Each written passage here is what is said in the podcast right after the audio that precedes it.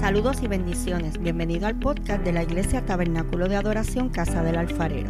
Soy la pastora Keili Otero y espero que puedas ser bendecido en este nuevo episodio con esta poderosa palabra de parte de Dios. Si es así, recuerda compartirla con un amigo. Dios te bendiga. Y escuche el tema que el Señor me dio porque me lo dio el Señor. Pródigo en la casa de mi padre. Pródigo en la casa de mi padre. Y ya desde el principio ese tema es una contradicción, porque uno pródigo es uno que va errante, que va vagando, que no tiene rumbo. Pero si estoy en la casa de mi padre, ¿cómo puedo ser un pródigo? Pues de eso vamos a hablar hoy. Y obviamente vamos a ir al capítulo 15 del libro de Lucas. Y voy a leer del versículo 11 hasta el final, que habla de la parábola del hijo pródigo. Dice, también dijo, un hombre tenía dos hijos. Y dice, también dijo, porque en este capítulo, esta es la tercera parábola que Jesús utiliza. Primero él habla de la oveja perdida, luego habla de lo que predicó nuestra pastora el último domingo, que es de la moneda eh, perdida, y finalmente habla del hijo pródigo. Amén. Y dice, y el menor de ellos dijo a su padre, Padre, dame la parte de los bienes que me corresponde y les repartió los bienes. No muchos días después, juntándolo todo, el hijo menor se fue lejos a una provincia apartada y allí desperdició sus bienes viviendo perdidamente. Y cuando todo lo hubo malgastado, vino una gran hambre en aquella provincia y comenzó a faltarle. Y fue y se arrimó a uno de los ciudadanos de aquella tierra el cual le envió a su hacienda para que apacentase cerdos. Hermano, y para un israelita, para un judío, trabajar con cerdos era algo humillante porque para ellos era un animal inmundo, ¿verdad? Pero ahí llegó. Y deseaba llenar su vientre de las algarrobas que comían los cerdos, pero nadie le daba. Y volviendo en sí dijo, ¿cuántos jornaleros en casa de mi padre tienen abundancia de pan? Y yo aquí perezco de hambre. Pero miren lo que él dice. Me levantaré e iré a mi padre y le diré, Padre, he pecado contra el cielo y contra ti. Ya no soy digno de ser llamado tu hijo. Hazme como a uno de tus jornaleros. Y levantándose vino a su padre. Y cuando aún estaba lejos, lo vio su padre y fue movido a misericordia y corrió y se echó sobre su cuello y le besó. Y el hijo le dijo, Padre, he pecado contra el cielo y contra ti y ya no soy digno de ser llamado tu hijo. Pero el padre dijo a sus siervos, sacad el mejor vestido y vestirle y poner un anillo en su mano y calzado en sus pies y traerle el becerro gordo y matadlo. Y comamos y hagamos fiesta, porque este mi hijo muerto era y ha revivido. Se había perdido y es hallado. Y comenzaron a regocijarse. Y la mayoría de las prédicas lo dejan hasta ahí porque hablan del hijo pródigo. Pero hoy nosotros no vamos a hablar del pródigo. Lo vamos a mencionar porque es parte de la parábola. Pero vamos a hablar del hijo mayor. Dice, y su hijo mayor estaba en el campo y cuando vino y llegó cerca de la casa, oyó la música y las danzas. Y llamando a uno de los criados le preguntó qué era aquello. Y él le dijo, tu hermano ha venido y tu padre ha hecho matar el becerro gordo por haberle recibido bueno y sano. Entonces se enojó y no quería entrar. Salió por tanto su padre y le rogaba que entrase. Mas él respondiendo dijo al padre, He aquí tantos años te sirvo, no habiéndote desobedecido jamás y nunca, una palabra absoluta, me has dado ni un cabrito para gozarme con mis amigos. Pero cuando vino este tu hijo, que ha consumido tus bienes con rameras, has hecho matar para él el becerro gordo. Él entonces le dijo, hijo, Tú siempre, otra palabra absoluta, estás conmigo. Y todas, otra palabra absoluta, mis cosas son tuyas. Mas era necesario hacer fiesta y regocijarnos, porque este tu hermano era muerto y ha revivido, se había perdido y es hallado. Hablábamos sobre ese hijo y ¿verdad? Yo quiero que usted tenga en mente, no olvide el título, pródigo en la casa de mi padre, y yo quiero que usted tenga en mente aquí el, el, comentarista que yo voy a, hacer referencia, ¿verdad? Porque hay que darle la información completa a usted y no me la puedo atribuir si no es mía. Hay cosas obviamente mías, pero hay cosas que son de un comentarista. En la parábola del hijo pródigo podemos ver representados en este muchacho rebelde a los gentiles volviéndose arrepentido a Dios por medio de la predicación de nuestro Señor Jesucristo, hablando del Hijo pródigo, que se arrepiente y vuelve a la casa de su padre. De manera que el Hijo menor es la imagen exacta de los publicanos y pecadores que se convirtieron a Dios por medio de Cristo. El Hijo mayor representa a los escribas y fariseos, los cuales no soportaban la idea de que los gentiles fueran partícipes de los privilegios divinos. Para ellos era inconcebible que pudieran estar juntos en el reino de Dios. Simplemente no aceptaban ellos, ellos se creían superiores y justos y miraban con menosprecio a los demás. Nos dice que este hijo pródigo, el hijo menor, es comparado, ¿verdad? Con toda esa gente, con toda esa chusma que Jesús se juntaba y que los fariseos y los escribas miraban por encima del hombro porque no podían entender cómo Jesús, siendo Jesús, se, se codeaba o se mezclaba con este tipo de personas. Amén. Y dice más adelante, el hijo mayor tenía buenas cualidades. Mire todo esto. O sea, porque aquí vamos a ser justos con el hijo mayor. No queremos destruirlo, porque usted al final va a decir, adiós, yo, yo soy hijo mayor, tengo ese síndrome. O usted va a decir, ah, yo soy el pródigo, ¿ves? Pero en algún momento todos nosotros hemos sido o el pródigo o el mayor, o estamos siendo, ¿verdad? Dice que el hijo mayor no era un hijo rebelde, no se había ido de la casa como su hermano menor, no tenía a su padre preocupado sin saber dónde se encontraba. No era un hijo que no llegaba a la casa a dormir. Todo lo contrario, era sumiso y obediente. Por lo menos por fuera se veía sumiso y obediente.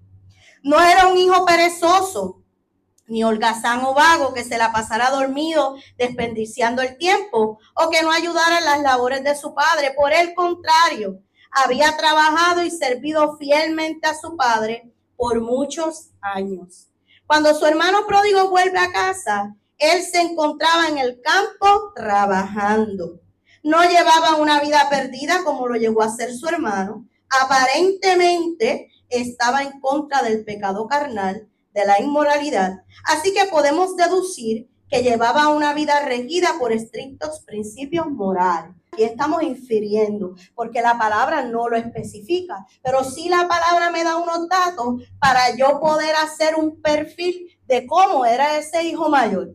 Y si estaba en el campo, estaba trabajando, pues no era un algazán, no era un vago, no andaba perdiendo el tiempo, andaba en los negocios de su padre. Pareciera que este hijo mayor todo lo, hacía bien. Era obediente, servicial, trabajador, cumplidor con la ley, honesto, virtuoso. ¿Quién no quiere tener un hijo así? La gente lo respetaba, lo admiraba, lo alababa y lo consideraban un hijo modelo. Aparentemente, y esta es la segunda vez que se usa la palabra aparentemente, el hijo mayor no tenía fallos. Aparentemente, todo era perfección en él. Sin embargo, la realidad era otra muy diferente y vamos a ver cuál era la realidad. Pero mire todas las cosas buenas que tenía el hijo mayor. ¿Verdad que tenía muchas cualidades? ¿Verdad que tenía muchas cosas buenas? ¿Verdad que muchas de nosotras mamás o papás dijimos, ay, yo quisiera que mi hijo fuera así, ay, yo quisiera que mi hija fuera así? Y yo pienso que a lo mejor en algún momento este hijo mayor se sentía con la responsabilidad de darle el ejemplo a su hermano menor. Y pienso que a lo mejor la actitud de su hermano lo lastimó y lo hizo molestar porque quizás, esto estoy yo aquí haciendo conjetura, especulando, ¿verdad? Pero pienso, poniéndome en el lugar de ese hermano, que habrá dicho después que yo le he dado buen ejemplo, después que yo he dejado de hacer tantas cosas que he querido para que él no me coja de excusa y la haga. Mira este charlatán lo que hizo. Puede ser. El hijo mayor, aunque vivía con el padre, también estaba extraviado. Mucho se habla del hijo pródigo, pero poco o nada sobre el hijo de la casa. Por eso hoy el Señor puso en mi corazón hablar de ese hijo. ¿Por qué dice que el hijo también estaba extraviado? Este hijo mayor es el claro ejemplo de que es posible estar muy lejos sin moverse del lugar donde uno está. Que es posible marcharse a su propia provincia de, de pecado sin haber salido jamás de su casa. Que es posible tener un corazón extraviado, aunque exteriormente sea bueno y virtuoso el hijo mayor tenía la clase de extravío que se caracteriza por el juicio, la condena, el enojo, el resentimiento, la amargura y los celos. Muchos de nosotros en algún momento hemos vivido como este hijo mayor. Venimos a la iglesia, cantamos, ofrendamos, diezmamos, oramos, adoramos, pero nuestro corazón y nuestro pensamiento están en otra provincia, muy lejos de la casa donde nos estamos congregando. Y eso nos ha pasado a todos. Y si no le ha pasado, le va a pasar. Este hijo se le hizo algo común, algo de todos los días, el vivir con el Padre. Y hacer eso como algo común, algo de todos los días, hizo que este hijo perdiera de perspectiva con quién estaba viviendo y qué implicaba vivir con el Padre. Y así nos pasa a nosotros. Llevamos tantos años asistiendo a la iglesia, llevamos tantos años haciendo la misma adoración, haciendo la misma rutina, que ya lo hacemos por default. Ya cantamos pensando en la ropa que tenemos que lavar. Adoramos pensando en el examen para el que tengo que estudiar. Y perdemos de perspectiva, como la perdió el hijo, el que nosotros también podemos gozarnos en esa celebración del hijo que llegó porque se encontraba perdido. Y entonces, como no nos damos cuenta, culpamos a todos los que nos rodean. Porque este hijo culpó a su padre, culpó a su hermano, se enchismó, Qué triste que el hijo de la casa, aunque vivía con el padre y tenía acceso, acceso a todos los beneficios que esto conllevaba, en realidad era un pródigo, un perdido en la casa de su padre. Si yo no me puedo gozar cuando mi hermano que estaba perdido llega, o cuando mi hermano que dentro de la iglesia estaba perdido se reconcilia, yo tengo ese síndrome. Y tengo que tener mucho cuidado porque me puede costar la vida. Fíjense que el hermano mayor, en lugar de salir corriendo, que qué, que mi hermano está aquí, ir a abrazarlo, ir a besarlo y celebrar también, se molestó.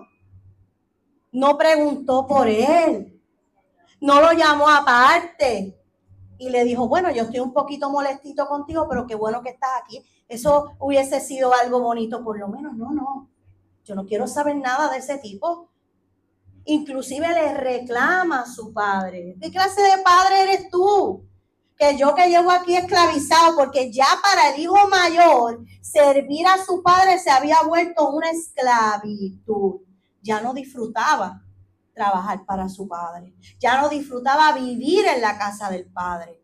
Y eso es muy peligroso. Cuando yo no estoy consciente de quién vive conmigo, y de lo que implica el que esa presencia viva conmigo, esté conmigo. Digo, si es que vive con nosotros. Porque si usted no lo ha dejado entrar a su hogar, y estoy hablando del hogar literal, de la estructura de su casa. Usted nunca ha invitado al Padre, al Hijo al Espíritu Santo que more en su casa, pues si nunca lo ha hecho, hágalo. Este hijo estaba totalmente desenfocado. Yo me imagino que y estoy hablando en mi humanidad. Si yo hubiese sido ese, hijo, ah, ese es papi. Ah, sí. Sí, yo lo veo todos los días. Sí, por allí anda. Pero el hijo pródigo, el hijo pródigo, aunque estaba lejos del hogar, aunque malgastó todo lo que su padre le había dado, sabía quién era su padre. Nunca olvidó quién era su padre, porque dijo, yo voy a ir a donde mi padre. Es más, y hasta practicó Gloria lo que le iba a decir. ¿Por qué el hijo sabía que podía ir a donde el padre? Porque conocía quién era su padre y sabía cuál era la naturaleza de su padre. Sabía que su padre era justo, misericordioso, mientras que el hijo mayor había olvidado por completo quién era su padre. Porque, ¿sabe por qué yo sé que el hijo mayor olvidó quién era su padre? Porque le sorprendió y le molestó cómo reaccionó su padre a recibir a su hermano. Si verdaderamente el hijo mayor hubiese estado consciente de quién era su padre, no lo hubiese sorprendido la reacción del padre, porque sabría, ese es mi papá. Eso es lo que mi papá siempre hace. Y esto fue lo que no podía entender aquel hijo, valga la redundancia. Y quizás no lo entendía porque no era padre. Pero el padre, como padre al fin, recibe al hijo y eso es un sentimiento tan bonito, el tú tener la certeza y la seguridad de que aunque tú te equivocaste, de que aunque las cosas no salieron como tú esperabas, hay alguien que te está esperando con los brazos abiertos. Fíjate que este padre, cuando salió al encuentro de su hijo, pudo haberle reclamado, ¿cuánto te queda de lo que te di? ¿En qué lo gastaste? ¿Tú sabes todo lo que me costó reunir esa cantidad que yo te entregué a ti? No. Pero ese padre, como buen padre, ¿y quién quita que luego hayan tenido una conversación? ¿Y quién quita que luego de esa conversación se hayan puesto unas pautas? Si tú vas a volver a esta casa, pero las cosas son así, así, asado. Eso también es ser un buen padre. Claro que sí. Pero en el momento no le reclamó le abrió los brazos, lo besó. ¿Y saben qué? Algo que me sorprendió grandemente en esta parábola es que los siervos conocían más al padre que el mismo hijo. Porque a los siervos no les sorprendió, al contrario, los siervos también se metieron en la fiesta y celebraron. Y le dijeron al hermano, no, que tu hermano llegó, vente, vamos a celebrar. Y muchas veces hay gente que de afuera conoce mejor a dónde tiene que ir y lo que tiene que hacer que nosotros que estamos todos los días o que se supone que estemos todos los días conectados a la presencia del Padre. Y yo no sé a usted, pero yo leía esta palabra y yo decía, Señor, perdóname por todas las veces que yo he querido que tú seas como yo. Por todas las veces que yo he querido el que tú tomes las decisiones que tomaría yo. Por todas las veces en que yo he querido humanizarte. A veces nosotros juzgamos las acciones del Padre. Y a veces queremos decirle a Dios hasta, pero, pero ¿por qué? Pero si fulano, que lleva como tres meses sin venir a la iglesia y vino hoy y recibió esa bendición, y yo que estoy aquí miércoles y domingo, miércoles y domingo, miércoles y domingo, y estoy aquí y no se me para ni un pelo. Entonces entramos, que a veces lo hacemos sin darnos cuenta, pero nos infectamos con el síndrome del hermano mayor.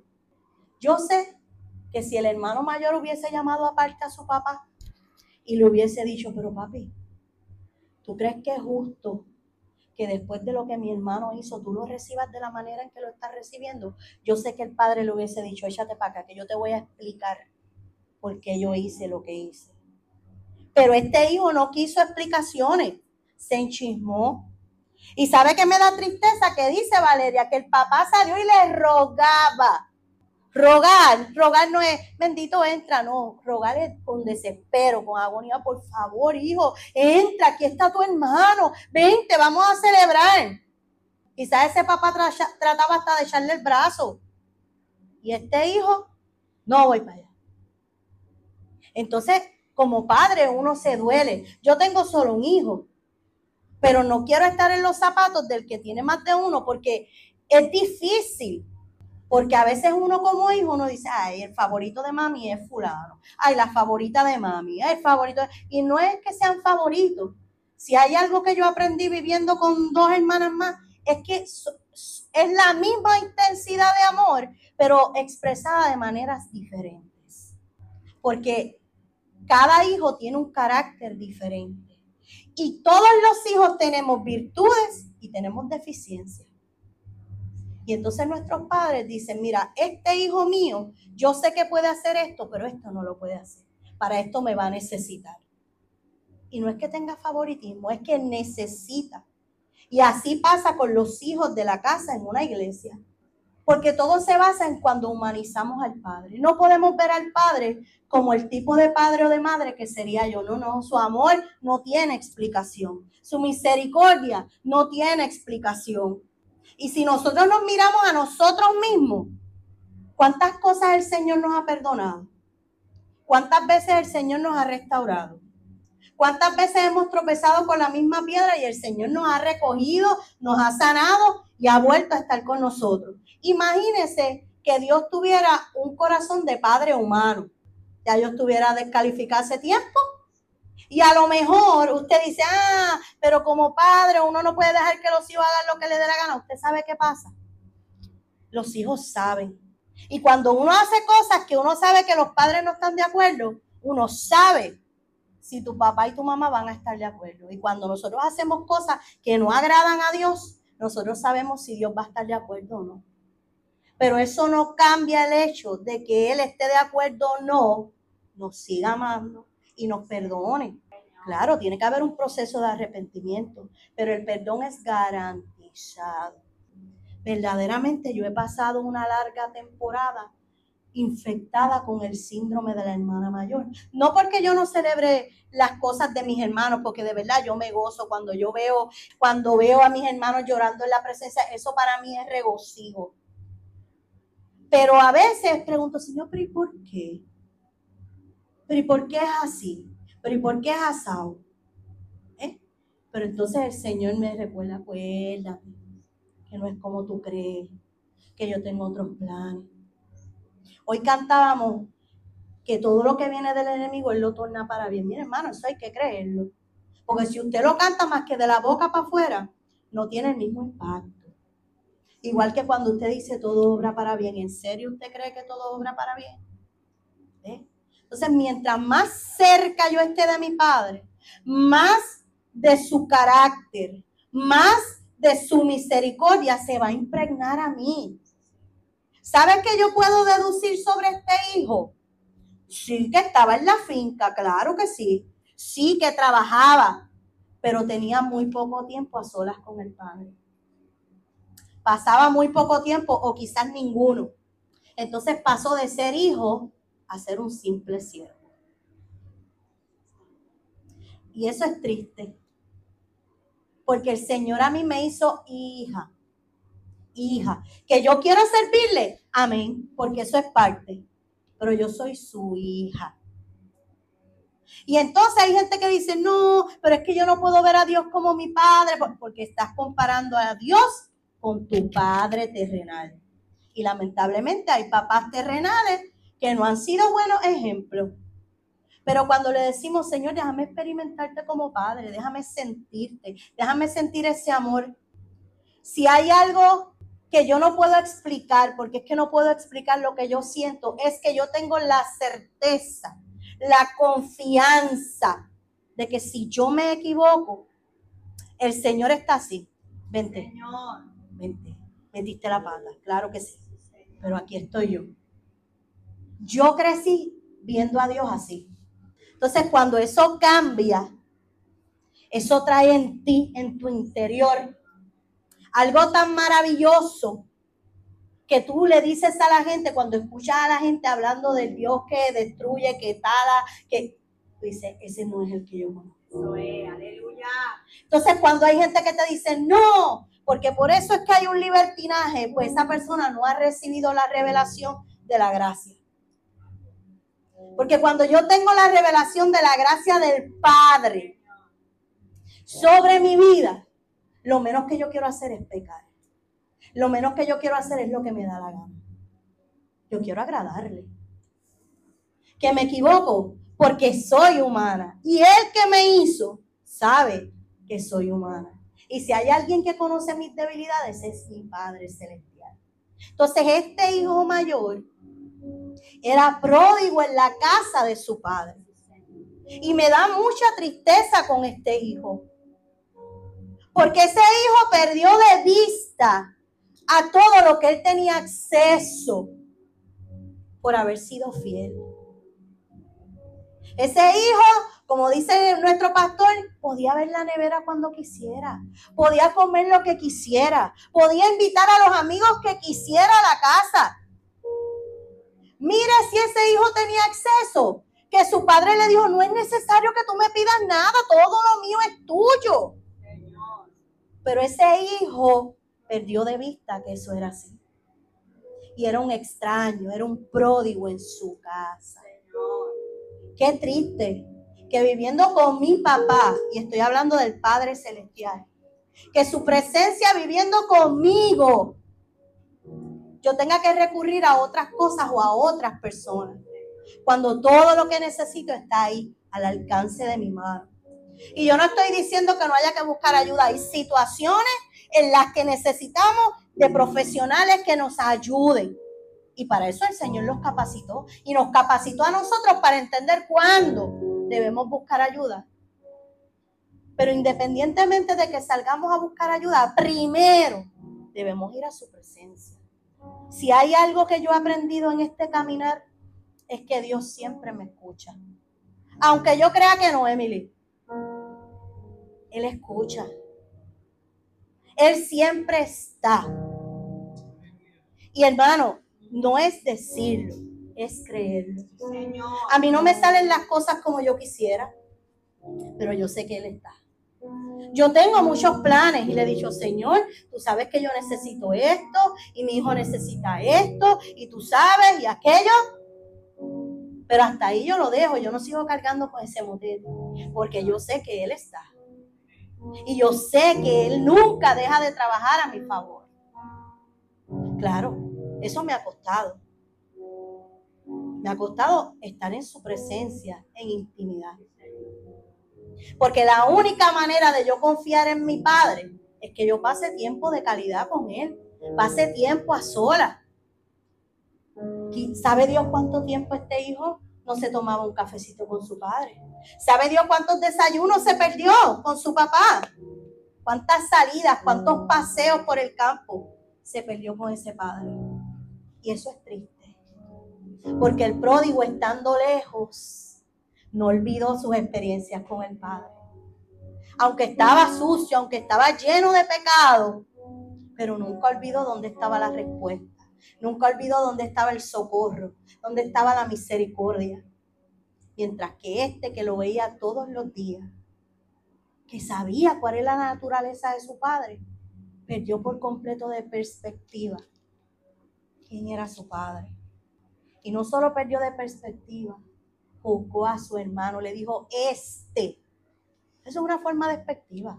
Mira, este, que hizo lo que le dio la gana. Entonces nosotros tenemos la audacia, porque hay que hacer bien atrevido, de sacarle nuestro repertorio al Señor con ese guille. Yo, que llevo 20 años en el ministerio de adoración. Yo, que he predicado en tantas iglesias. Yo, que te he cubierto tantas veces. Yo.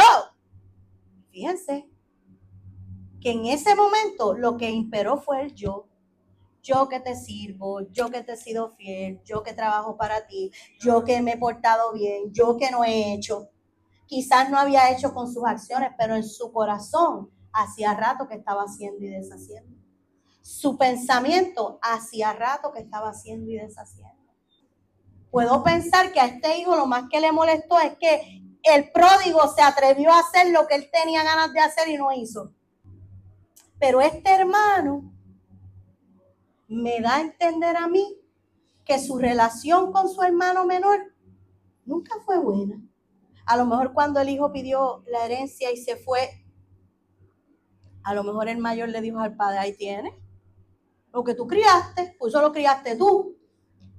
Coge ahora, abuche, a lo mejor porque no estuvimos allí. Pero si juzgamos por, por cómo haríamos nosotros y qué haríamos, metíamos la cizaña. Entonces, ¿qué yo quiero traerle a usted hoy? Mire esto. Este hijo también necesitaba volver.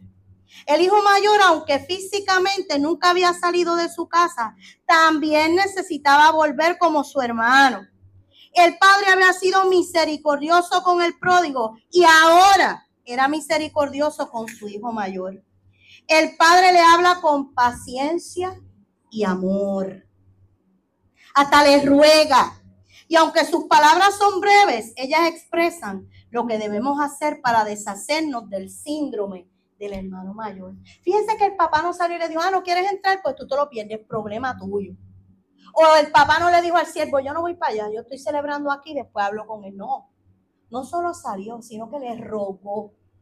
Y entonces, ¿qué tenemos que hacer para ser libres de este síndrome del hermano mayor? Porque ya quedó claro que todos nosotros hemos sido el hermano mayor en algún momento o lo vamos a hacer. ¿Ok? ¿Qué tenemos que hacer? Lo primero, valorar las bendiciones que tenemos. Si usted es una persona que está acostumbrado a quejarse, y eso es algo que habita en muchos de nosotros, cada vez que usted le dé con quejarse, antes de soltar la queja, piense, ¿tendré yo motivos para agradecer? Y yo le garantizo que si usted hace ese ejercicio, se le va a quitar la queja. O por lo menos le garantizo que se va a quejar menos. Dice, el padre le dijo, tú siempre estás conmigo y todas mis cosas son tuyas. Tenemos motivos de sobra para estar felices, para no tener resentimiento, para no sentir celos, para no quejarnos de nada. En nuestra mente siempre debe estar el pensamiento de que tenemos un lugar en el corazón de Dios. Tenemos un sinfín de cosas, de bendiciones que podemos disfrutar del privilegio de ser hijos de Dios. Romanos 8, 16, 17 dice, el Espíritu mismo da testimonio a nuestro espíritu de que somos hijos de Dios. Y si hijos, también herederos. Herederos de Dios y coherederos con Cristo. Si es que padecemos juntamente con Él, para que juntamente con Él seamos glorificados. Somos hijos y como hijos tenemos acceso a unas cosas. Lo que pasa es que lo olvidamos. Segunda cosa que tenemos que hacer para deshacernos del síndrome del hermano mayor, vernos como hermanos que somos. El hijo mayor había dicho de manera despectiva, este tu hijo. Pero ahora el padre le dice, este tu hermano. El deseo del padre era que amara a su hermano, que lo valorara, que lo ayudara. Quien no ama a su hermano, su corazón está muy lejos de Dios. Puede estar presente en su cuerpo, pero su corazón se ha ido a una provincia apartada. Yo puedo hablar todas las lenguas que quiera hablar, yo puedo dar todas las profecías que quiera dar, yo puedo cantar todo lo hermoso que yo quiera cantar, pero si yo no amo a mi hermano, que lo veo, que lo abrazo, que lo puedo tocar, ¿cómo yo voy a decir que yo amo a Dios? Dice, un mandamiento nuevo os doy, que os améis unos a otros como yo os he amado, que también os améis unos a otros. En esto conocerán todos que sois mis discípulos, si tuvieres amor los unos por los otros. Juan 13, 34 al 35. No dice que por esto los conocerán por todas las lenguas que hablen. Pues no, no, no, porque nos amemos. Y ahí sabrán que somos discípulos del Padre, somos discípulos de Dios. Si alguno dice, yo amo a Dios y aborrece a su hermano, es mentiroso. Pues el que no ama a su hermano, a quien ha visto, ¿cómo puede amar a Dios a quien no ha visto? Y nosotros tenemos este mandamiento de él. El que ama a Dios, que también ame a su hermano. Primera de Juan 4, 20, 21. Esto no lo estoy diciendo yo, esto lo dice la Biblia. Si tú dices que me amas y tú no amas a, a tu hermano, tú eres un mentiroso. Porque ¿cómo tú me vas a amar a mí que tú no me has visto? Y a ese que lo ves todos los días, que puedes ayudarlo, que puedes abrazarlo, que puedes preguntarle cómo está, si necesita algo, tú no lo amas. Ay, es que hay gente que es difícil de amar, claro, claro. Pero a lo mejor la gente piensa igual de ti y de mí. Ay, es que ella es tan difícil de amar. Sí, porque nosotros siempre miramos para allá. Pero y acá, a veces somos difíciles también. Y entonces imagínense que Dios ayude más que a los que le caen bien. Qué cosa. Pero nosotros somos así. Tercera cosa que debemos hacer para deshacernos del síndrome del hermano mayor. Cultivar la compasión. Era necesario hacer fiesta y regocijarnos. No era cuestión de opinión. Era necesario que estuviera dentro de la casa con su hermano regocijándose, disfrutando del banquete y de la fiesta, porque había vuelto su hermano extraviado. Pero por el contrario, refiriéndose al hijo mayor, estaba fuera de mal humor, mientras este hijo no cambiara su actitud y fuese misericordioso, compasivo y sensible, seguiría siendo un hijo extraviado. Ya el pródigo estaba en las papas, ya ese sabía dónde había llegado y estaba celebrando. Pero este estaba fuera enchismado y mientras esa fuese su actitud, seguiría perdido. Debemos cultivar los frutos del Espíritu para poder ver a nuestros hermanos y a los perdidos con compasión y misericordia, deseando y esforzándonos por rescatarlos de la potestad de las tinieblas. Ese debe ser nuestro anhelo. La misma Biblia dice que hay que llorar con los que lloran. Entonces, si yo digo, eso no es problema mío, ¿quién lo mandó? Si hubiese hecho lo que tenía que hacer. Hermano, todos hemos hecho eso en algún momento, porque se ha venido la humanidad arriba. Pero que de hoy en adelante, cuando ese, ese, ese, ese síndrome se quiera apoderar de nuestra vida, nosotros recordemos que en algún momento fuimos pródigos también recordemos de dónde Dios nos sacó. Por eso es que yo siempre le digo a Dios, Señor, nunca me permitas olvidar de dónde tú me sacaste.